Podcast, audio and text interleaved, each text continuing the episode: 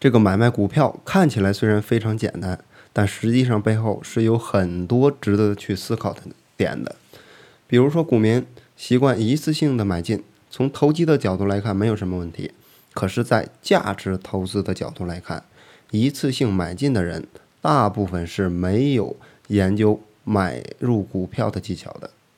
当然，还有一小部分人是想买在最低点，主观上呢是希望买了股票就开始上涨，这是不切实际的想法，其本质就是贪婪的投机心理在作祟。为什么我们不主张一次性的买入呢？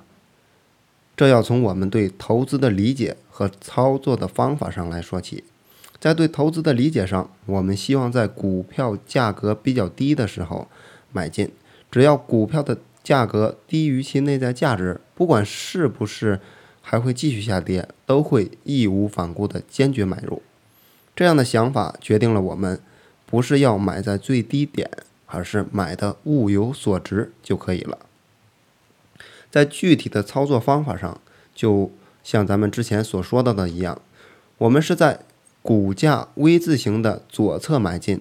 这样的话，正常情况下一买就亏损，越买越跌，已经习以为常了。一买就涨，那才是反常的现象。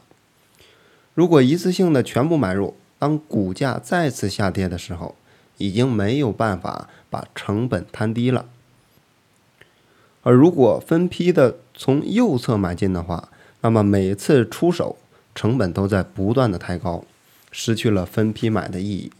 所以一次性买在最低点很少发生，而且运气成分居多。所以从成本的角度来说，可以不断的摊低的左侧分批买进，对于价值投资者而言是最理想的。也就是说，从理论上来讲，左侧买进肯定分批买比一次性买要划算；而在 V 字形的右侧买进，肯定是一次性买比分批买要划算。这是非常简单的一个道理。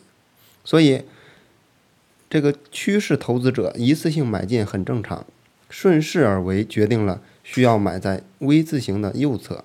但价值投资者的原则，则是在 V 字形的左侧来买进。所以，分批买进才是明智之举，因为分批买进能够有效的降低成本，从而来提高投资的安全边际。分批买进除了在价格上摊低成本之外，还可以分摊在下跌中买进的心理压力。前面说过，在股价 V 字形的左侧买进是需要勇气的，勇气有大有小，但不可能是无限的。而分批买入。可以把这个决心减少到最低，自然心理压力也就不会有那么大了。因为每次买进的资金只是原来的几分之一，所要承担的决心压力肯定会大大的减少。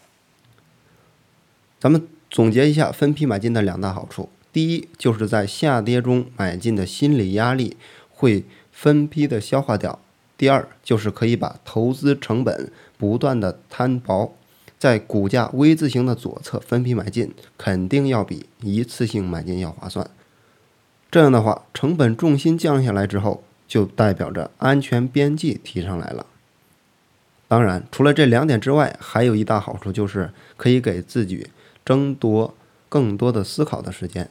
尽管我们的投资方法很少需要在买进的时候考虑，因为我们在投资决策之前就已经将企业研究透了。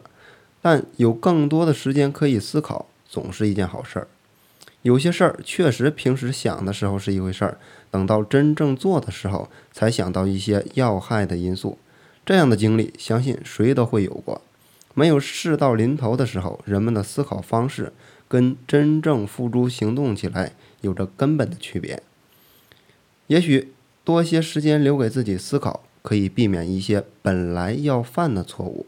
让自己的投资事业安全更有保障，因为投资是医生的事业，避免错误可以使这份事业做得更加的兴盛。当然，有的朋友可能会问了：如果买进之后股价还跌怎么办？或者是买进之后股价就涨上来了，又该怎么办呢？对于第一个问题要有正确的认识，人的能力是有限的，在价格低于内在价值的时候买进去就可以了。尽管将投资成本摊低是好事，但不要希望事事尽如人意，看着买进之后股价还在下跌而感到惋惜。事实上，这是一种贪得无厌的心态。在内在的价值以下买进来，本来就是占便宜了，为什么想要把便宜占尽呢？对于第二个问题，也就是按照买入原则办，在买进的进程当中还没有建完仓，股价就涨上来的话，那么就要看股价是否还低于内在的价值。如果低于内在价值，那就不用管，继续按照节奏买就是了。